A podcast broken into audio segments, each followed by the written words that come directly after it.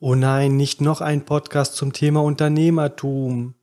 Dabei ist mein inhaltlicher Anspruch ein ganz anderer.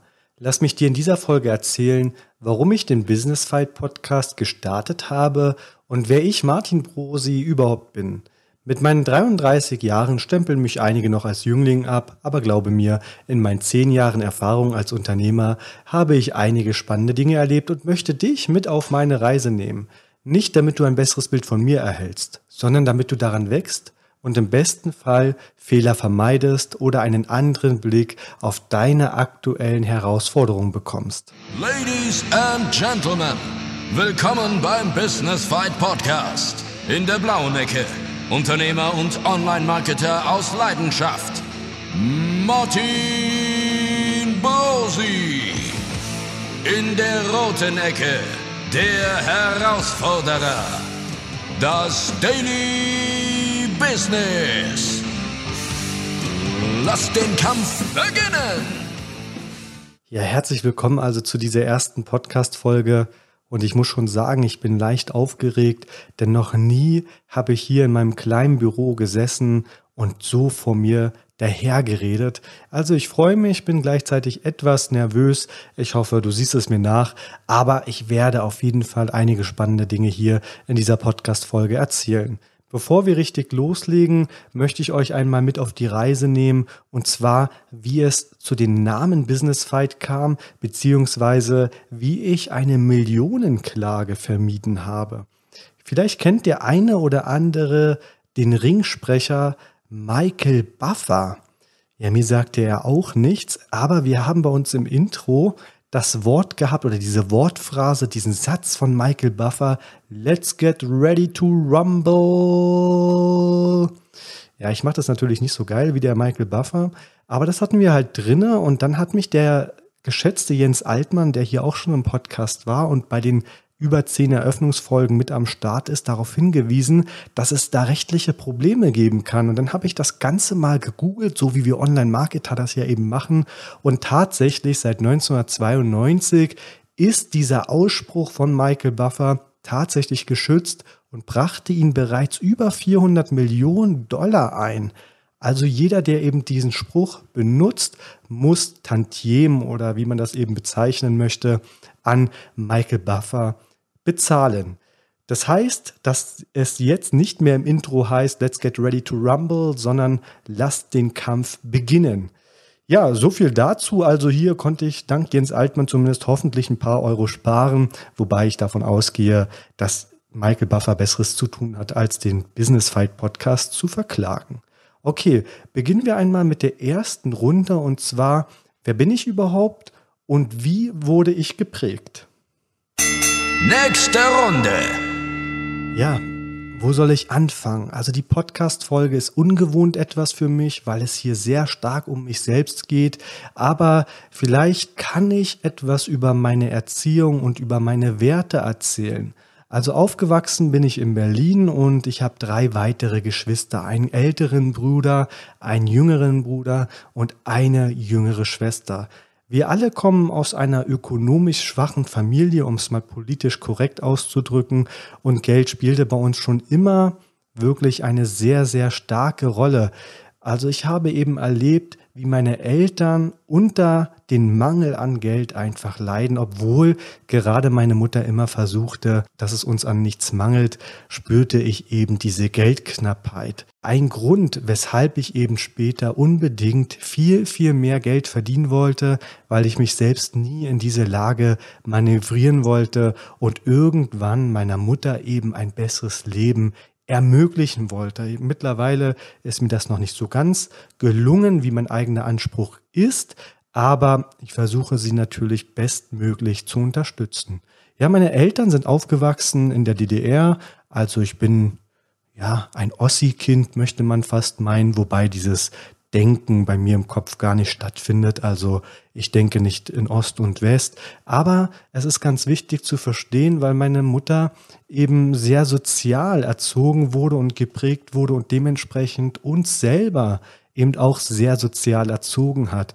Im Verlaufe meiner Kindheit hat sich dieser soziale Gedanke etwas gewandelt hin zum Liberalen. Also ich würde mich heute eher als, als sozial-liberal bezeichnen und ich bin halt weg von dieser Haltung gekommen, der Staat muss sich um uns kümmern, hinzu, ich muss eben alles alleine in den Griff bekommen.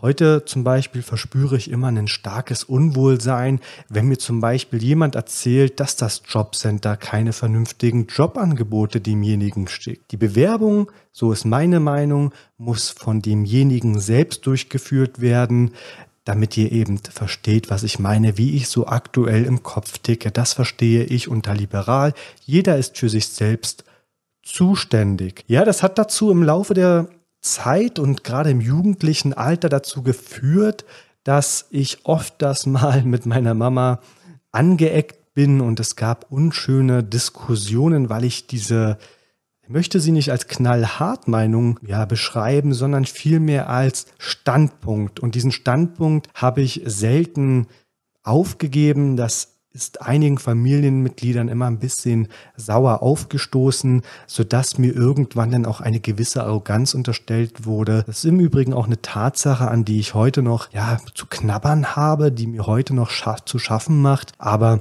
in den Gesprächen jetzt mit meinen Eltern und mit meinen Geschwistern konnte da auch vieles relativiert werden.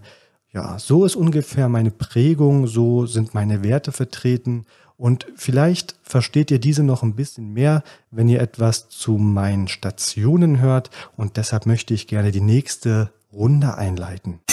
Nächste Runde.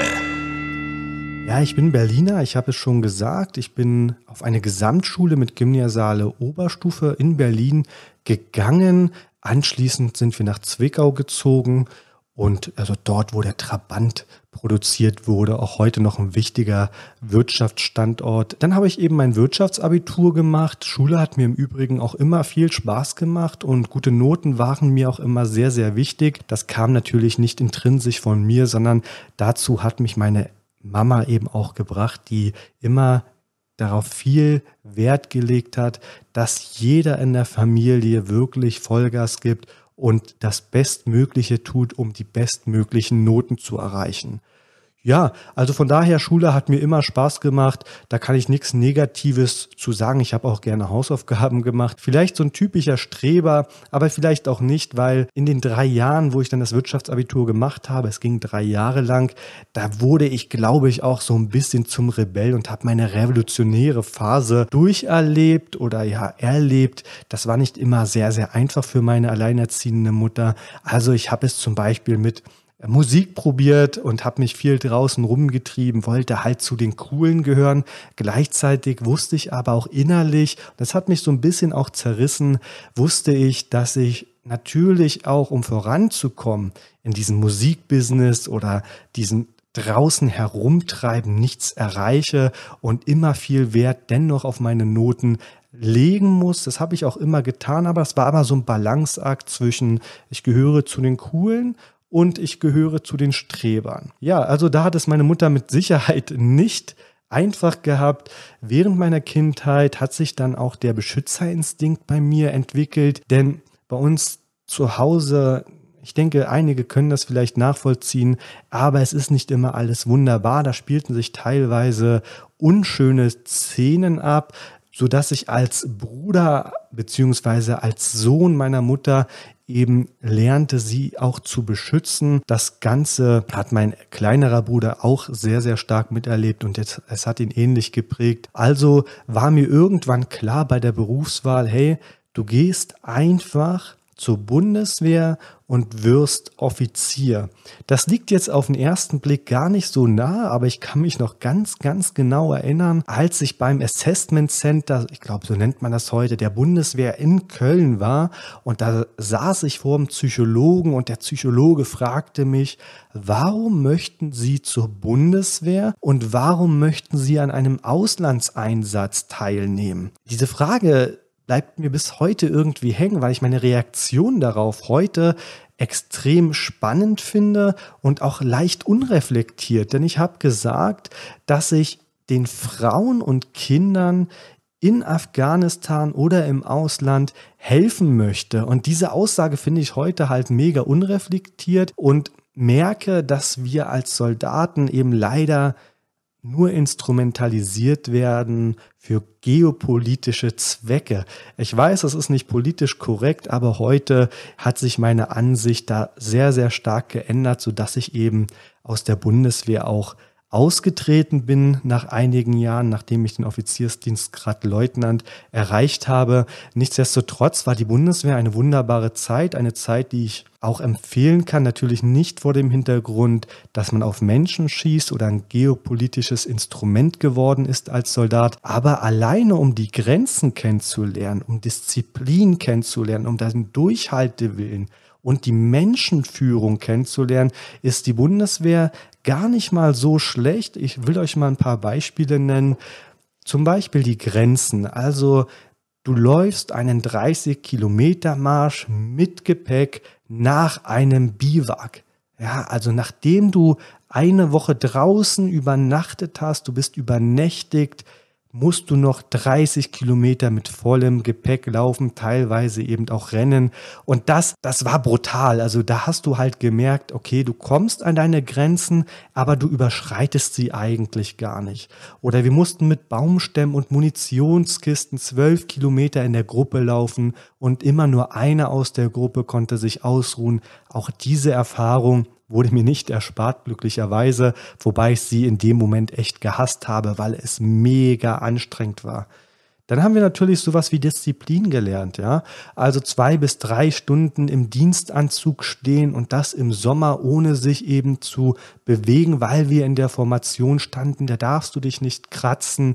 Egal was alles juckt, du musst stillstehen in der Formation. Also das ist eine Form der Disziplin, die mir eben auch gezeigt hat, wie viel eigentlich möglich ist, ja. Dann der Durchhaltewillen. Du liegst also im Alarmposten hast wenig geschlafen und musst trotz dieser eisigen Kälte in die tiefe Nacht schauen, dann ist das nicht easy. Also ihr müsst euch vorstellen, immer zwei Leute sitzen von der Gruppe oder liegen von der Gruppe, Wache im Alarmposten und falls eben der Feind kommt, der imaginäre Feind, muss der Alarmposten, wie der Name es schon sagt oder vermuten lässt, Alarm geben und dann werden die anderen geweckt, krauchen oder kriechen in ihre Stellungen und verteidigen unseren kleinen Frontabschnitt. Ja, und dann zu guter Letzt war die Menschenführung natürlich noch elementar wichtig bei der Bundeswehr.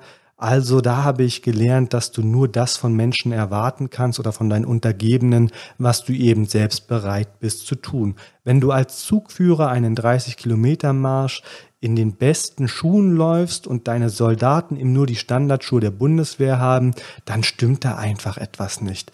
Und das konnte ich hier ja am eigenen Leib erfahren und das war wirklich, wirklich sehr wichtig und hat mich sehr, sehr stark in meiner Personalführung als Unternehmer geprägt und mir wirklich sehr, sehr viel auch geholfen. Ja, als Studienfach habe ich bei der Bundeswehr BWL belegt. In Hamburg habe ich es dort eben auch studiert und man musste als Offizier eben auch ein Studienfach belegen. Bei mir war es BWL, weil Wirtschaft mir eben auch wegen dem Wirtschaftsabitur selbst immer Spaß gemacht hat. Ich hatte immer viel Freude dran. Ja, und dann mit der Zeit kamen eben die Zweifel, am Wirken eines Offiziers in der Bundeswehr. Zu diesem Zeitpunkt war ich, wie gesagt, schon Leutnant.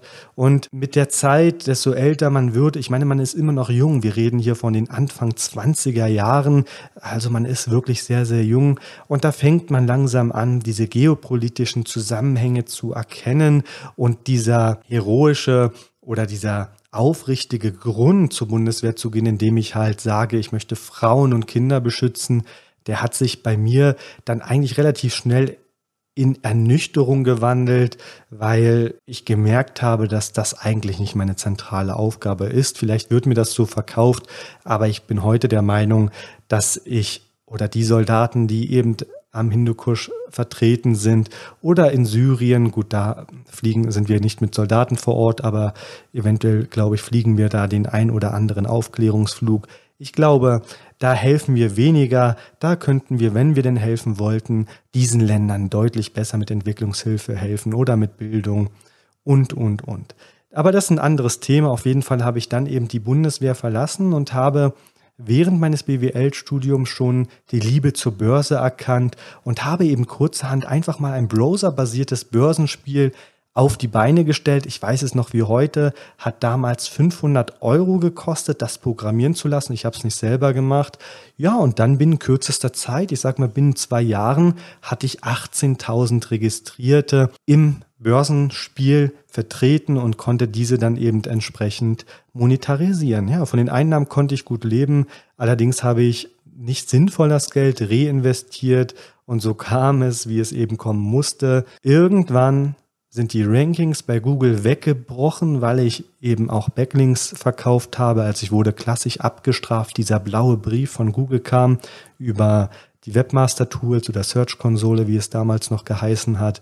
Ja, und dann sind die Rankings weggebrochen und mein Geld hat sich von 5000 Euro im Monat relativiert auf 500 bis 1000 Euro im Monat. Und das war schon ein herber Schlag und ich wusste auch gar nicht, wie ich wirklich damit umgehen soll. Naja, dennoch war es eine wertvolle Zeit für mich, ganz einfach deshalb, weil ich musste zum ersten Mal Programmierer koordinieren. Ich musste Grafiken anfertigen, ich konnte Texte schreiben, ich musste Kooperationspartner suchen, ich musste die Seite vermarkten. Also ich habe eigentlich die Grundlagen des Webs, der Webausbildung mit meinem Börsenportal durchlaufen und von daher würde ich es heute nicht als sinnlose Investition beschreiben. Das war wirklich eine sensationell gute Zeit, eine sensationelle Zeit, wo ich wirklich in die Tiefen des Webs, des Online-Marketings eintauchen konnte.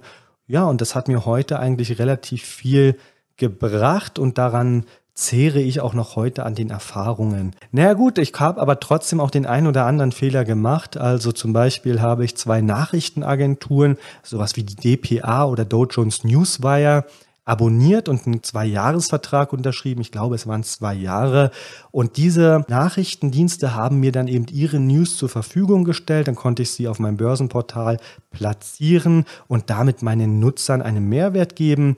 Was ich eben nicht beachtet habe, war, dass mich ja Google irgendwann abstrafen konnte und ich es mir eigentlich gar nicht mehr hätte leisten können, solche krassen Verträge abzuschließen, denn stand ich auf einmal mit 15.000 Euro Schulden da und musste mir was einfallen lassen, weil ihr erinnert euch, ich habe den blauen Brief gekriegt, Google hat gesagt, du verkaufst Links, wir entziehen dir die Rankings und aus 5000 Euro wurden auf einmal 500 Euro. Ich hatte aber trotzdem meine monatlichen Verpflichtungen an der Backe. Und dann sitzt man ja im Zuhause und überlegt, was man tun soll. Das war wirklich eine extrem schwierige Zeit für mich, weil ich irgendwie keine Perspektive hatte. Mein Börsenportal lief nicht mehr und von heute auf morgen etwas Neues auf die Beine zu stellen, war auch nicht so einfach, auch nicht zur damaligen Zeit.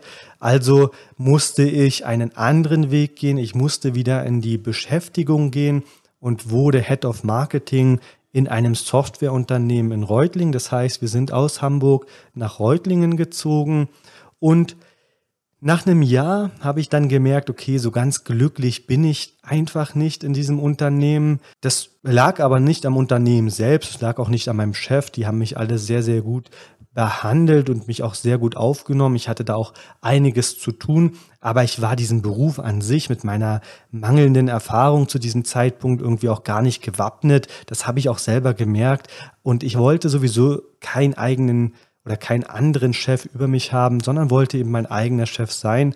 Ja, und da habe ich dann den Entschluss getroffen und gesagt, okay, Martin, du machst dich wieder selbstständig, kündigst deinen Job nach einem Jahr dort, also als Head of Marketing. Und das habe ich dann eben auch getan. Ja, dann habe ich das erste Mal mich in das Becken Kunden gegeben, also in das Haifischbecken Kunden und habe eine Agentur gegründet und das mit 1000 Euro, das waren meine letzten 1000 Euro und habe ein Büro angemietet mit 18 Quadratmeter. Im Übrigen wollte ich zu diesem Zeitpunkt eigentlich niemals ein Kundengeschäft machen, weil ich es immer als sehr stressig empfunden habe und eigentlich immer mein eigener Herr sein wollte. Ich wollte nicht, dass mir irgendein Kunde etwas sagt oder mich nervt und, und, und, sondern ich wollte es so machen, wie ich es eben machen wollte. Aber es blieb mir nichts anderes übrig in der Mangelung an finanziellen Ressourcen. Also ich hatte diese 15.000 Euro Schulden. Ich hatte eine Frau, die tief unglücklich war, die ich im Übrigen noch heute habe. Dafür bin ich sehr, sehr dankbar, dass wir wirklich durch gute und, Zeite, äh, und schlechte Zeiten gewandert sind. Und die schlechten Zeiten waren teilweise extrem. Ja, also die ein oder andere Frau hätte mich zu diesem Zeitpunkt mit Sicherheit schon verlassen. Aber sie ist an meine Seite geblieben. Es sollte sich lohnen. Ich habe also die letzten 1000 Euro in die Hand genommen, habe ein Büro angemietet direkt bei uns um die Ecke. Es waren 18 Quadratmeter und habe dann angefangen, eine Online-Marketing-Agentur zu gründen. Und hier habe ich das erste Mal gespürt, was es bedeutet, für Kunden zu arbeiten, wie super man das nach oben skalieren kann. Hier war ich das erste Mal Unternehmer mit Personalverantwortung. Was haben wir also gemacht? Wir haben Content-Distribution übernommen, also wir haben Link-Building zum Beispiel gemacht für Kunden. Wir haben für die Kunden-Website Publisher gesucht, die ganz gerne eben gegen Entgelt auf unsere Kunden-Website verlinken. Also das klassische Link-Building, wie wir es kennen zur damaligen Zeit, war es noch nicht so schwer wie heute. Man brauchte noch nicht so viel Expertise. Und in dem damaligen Moment haben sich auch viele aus dieser Szene gerade entfernt aus dem Link-Building, weil Google gerade so einen Rundumschlag durchgeführt hat. Ja, es wurden sämtliche Link-Netzwerke abgestraft, sowas wie Rankseller oder eFamous oder Teliat. Und dadurch war Link-Building etwas, was nur mit der Kneifzange angefasst wurde. Die Kunden waren aber immer noch da und brauchten jetzt eine Agentur und da bin ich zum richtigen Zeitpunkt wirklich in den Markt gekommen. Das war eher Glück, das hatte jetzt nichts mit Können zu tun. Ja, und dann habe ich die ersten Messen besucht, habe die ersten Kontakte geknüpft, ja, und dann ließ der Erfolg wirklich nicht lange auf sich warten. Also binnen 1,5 Jahren kann man sagen, hatte ich dann die ersten zehn Festangestellten und 2017 machten wir dann erstmalig 2,5 Millionen Euro Umsatz mit 250.000 Euro Gewinn, was für mich schon eine krasse Zahl war, weil viele reden immer von hohen Gewinnen und, und, und. Und äh, wie geil millionenschwere Umsätze sind, nur dahin zu kommen, ist doch mal immer noch mal was anderes, denn es ist auch nicht so einfach. Ja, und warum erzähle ich dir das? Damit du einfach weißt, dass alles, was ich dir im Business Fight Podcast eben erzähle, auch eine gewisse Substanz hat. Also ja, ich habe es schon geschafft, dieses Millionen-Euro-Business aufzubauen, also Millionen Umsätze zu fahren und dass ich dir hier nicht in, der, in die Tasche lüge und irgendein Coach bin, der eigentlich vom Tuten und Blasen keine Ahnung hat. Das ist bei mir definitiv auch anders. Und dann zum 1. Januar 2018 habe ich eben meine Anteile an dieser Marketingagentur verkauft und die meiner Frau auch, die Anteile. Wir hatten zusammen 55 Prozent, die haben wir an den Geschäftspartner verkauft und sind dann eben rausgegangen und haben die Cinestock GmbH mit Investoren gegründet und wollten Stockmaterial für Cinemagraphs produzieren. Ja, ein Cinemagraph ist eigentlich nichts anderes als eine Bild-Video-Mutation. Du musst dir vorstellen, du schaust auf das Meer und davor steht eine Frau. Die Frau ist starr mit ihren blonden Haaren, aber die Wellen im Hintergrund bewegen sich in einer Dauerschleife. Das ist ungefähr ein Cinemagraph, also ein Teil ist starr des Bildes und der andere bewegt sich kontinuierlich. Ja, das Unternehmen hat sich aber nicht so entwickelt, wie wir uns das alle vorgestellt haben. Das war ja, das war in Ordnung, das war meine Schuld als Geschäftsführer, da würde ich auch nie was anderes behaupten. Hat halt nicht geklappt, wir haben das etwas falsch eingeschätzt, dann haben wir die Assets eben verkauft und die GmbH wurde liquidiert. Und dann Mitte 2019, also noch ganz, ganz jungfräulich, habe ich dann die Impuls Q Online Marketing Agentur gegründet. Q steht dabei für Qualität, also Impuls Qualität und mit Partnern zum Beispiel multimedia.de hochgezogen und betreibe noch Datingportale wie kontaktanzeige.com. So, das waren jetzt meine Stationen im Schnelldurchlauf und ich glaube, du merkst, ich habe hier wirklich einiges zu erzählen, einige witzige Stories und einige Dinge, die nicht so toll sind. Und die möchte ich hier im Podcast einfach ein bisschen reflektieren und sogar verarbeiten. Okay, jetzt gehen wir mal in die nächste Runde und zwar in den Business Fight Podcast. Nächste Runde. Ja, ich hoffe, du merkst, dass ich ein sehr ehrlicher Mensch bin, ein sehr offener Mensch bin und unter diesen beiden Prämissen möchte ich eben auch den Podcast führen. Ich möchte, dass du das erfährst, was du sonst nur in Einzelgesprächen mit Unternehmern erfährst. Also du kennst das vielleicht in der Gruppe, man lobt sich in den Himmel, wie toll man doch ist und, und, und. Aber am Ende oder im 1 zu 1 Gespräch merkt man eigentlich immer, ha, so gut läuft's bei dem gar nicht. Und da sind die Herausforderungen, hier hapert's etwas. Also das möchte ich mit dem Business Fight Podcast einfach mal komplett anders machen. Ich möchte nicht, dass wir uns gegenseitig in die Tasche lügen. Ich möchte, dass wir ja die Realität abbilden, so wie es im Business wirklich ist, so wie ich es eben erlebt habe. Also keinen weichgespülten Podcast zum Thema Unternehmertum. Ja, aus diesem Grund bereite ich mich auch auf jede Folge immer sehr ausgiebig vor, um möglichst reflektiert und interessante Inhalte zu erstellen, weil ich möchte dir natürlich auch lieber Zuhörer einfach einen gewissen Mehrwert darüber geben. Innerhalb einer Folge gibt es dann immer die sogenannte nächste Runde. Du hast das jetzt schon ein, zwei Mal gehört. Dann tauchen ich und mein Interviewpartner eben immer etwas tiefer in das Themengebiet ein. Ja, also es gibt verschiedene Runden, wie eben im Boxkampf, und dann gehen wir tiefer in das jeweilige Thema hinein. Der Podcast erscheint jeden Dienstag und wird aus Einzelfolgen mit mir und eben auch mit Interviewpartnern bestehen. Ja, wie immer, wenn man etwas eben neu beginnt, wird man mit der Übung besser. Also deshalb bitte ich einfach ein bisschen um Nachsicht. Die ersten, glaube zwölf Folgen sind mittlerweile abgedreht und da schwankt die Qualität aktuell schon noch stark. Ich musste mich ein bisschen mit dem Programm auseinandersetzen. Ich musste ein bisschen mich mit der Podcast-Technik auseinandersetzen. Ja, und von daher kann es nur von Mal zu Mal besser werden. Ich bitte das auf jeden Fall zu entschuldigen. Aber das ist ja auch ein Learning im Unternehmertum. Am Anfang ist immer alles nicht so geil. Das wird mit der Zeit, wenn man kontinuierlich dran bleibt, einfach auch besser. Ja, das Ganze ist natürlich ein Mitmach-Podcast. Also wer etwas zu erzählen hat, und bei mir zu Gast sein möchte, der schreibt mir einfach ganz unkompliziert eine E-Mail an willkommen.impulsq.de und dann machen wir einen Termin aus. Ich bereite die Fragen vor und dann machen wir einen Podcast gemeinsam.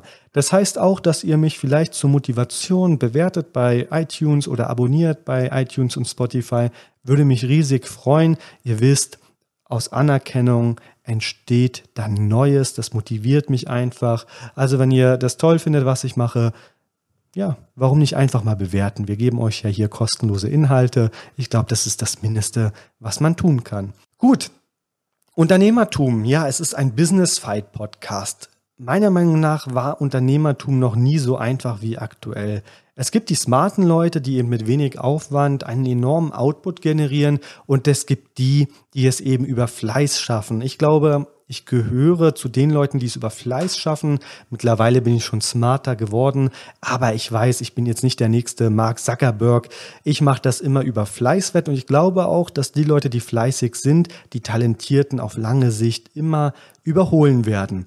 Ja, als Unternehmer stelle ich mich natürlich dann eben auch täglichen Herausforderungen des Businesses, ob es ein wegbrechender Kunde ist, ein Mitarbeitender, Partner, dem etwas auf dem Herzen liegt, ein neues Produkt kreiert werden muss, eine Steuerprüfung stattfindet.